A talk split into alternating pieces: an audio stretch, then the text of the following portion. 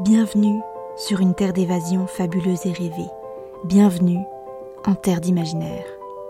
Ici, vous posez le pied sur un territoire inconnu qui ne demande qu'à être exploré. Découvrez chaque semaine une histoire courte, une nouvelle ou un conte qui vous fera voyager la tête dans les étoiles tout en conservant vos pieds sur terre.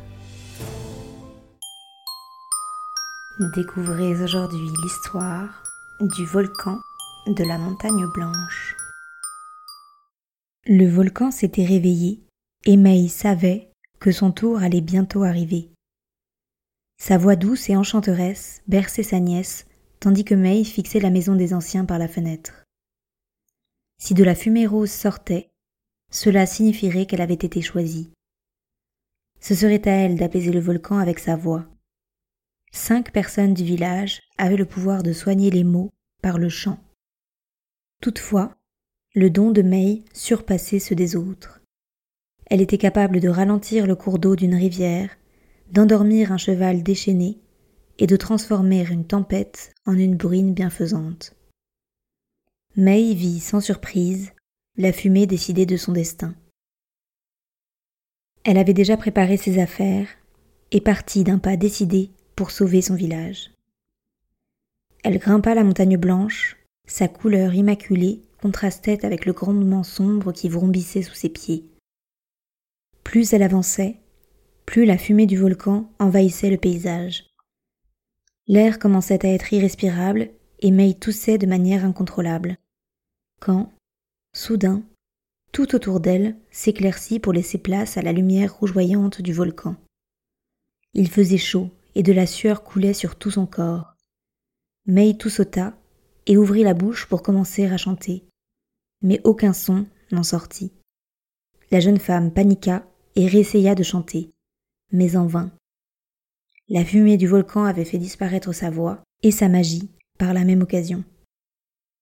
May n'avait pas envisagé ce scénario et fouilla dans son sac à la recherche de tout objet pouvant lui venir en aide.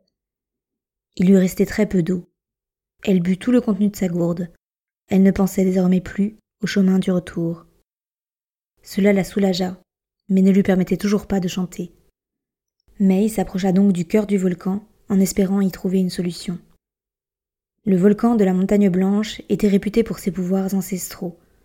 May chercha donc parmi les pierres et les cailloux un signe pour la guider. Elle posa délicatement sa main sur une roche lisse et chaude, sentant une pulsation étrange parcourir son corps. Soudain, une voix résonna dans son esprit. May, tu as été choisi pour apaiser le volcan, mais ta voix n'est plus nécessaire. Le pouvoir du volcan t'a écouté et a décidé de te récompenser d'une autre manière. Surprise, May leva les yeux et remarqua un éclat de lumière émanant du cœur du volcan. Elle s'approcha prudemment et découvrit un étrange objet. C'était une petite amulette en forme de fleur incrustée de pierres précieuses. May saisit l'amulette avec émerveillement. Elle sentait son énergie bienveillante l'envelopper, lui donnant une nouvelle confiance. Elle comprit ainsi que même sans sa voix, elle pouvait toujours apporter le calme et la sérénité à ceux qui en avaient besoin. Elle se concentra donc sur la pierre et, en quelques instants, elle sentit le grondement sous ses pieds se calmer pour finalement disparaître. En rouvrant les yeux, la couleur rougeoyante qui l'avait guidée jusqu'au cœur du volcan avait disparu. May redescendit donc jusqu'au village, et l'amulette semblait lui donner la force suffisante pour parcourir le chemin sans eau et sans vivre. En arrivant au village, May retrouva sa voix et expliqua son histoire à tous les habitants. La jeune femme comprit alors que bien qu'elle avait retrouvé sa voix, l'amulette possédait un plus grand pouvoir encore, celui d'aider tous ceux qui ne pouvaient se guérir ou s'apaiser. La jeune femme donna donc l'amulette aux anciens afin que tous puissent bénéficier du pouvoir de la montagne blanche. Ainsi May comprit que lorsqu'on l'on perd quelque chose qui est essentiel, le destin peut nous offrir bien plus. Même sans notre atout le plus évident, nous avons toujours la capacité de faire une différence et de toucher les autres d'une manière unique.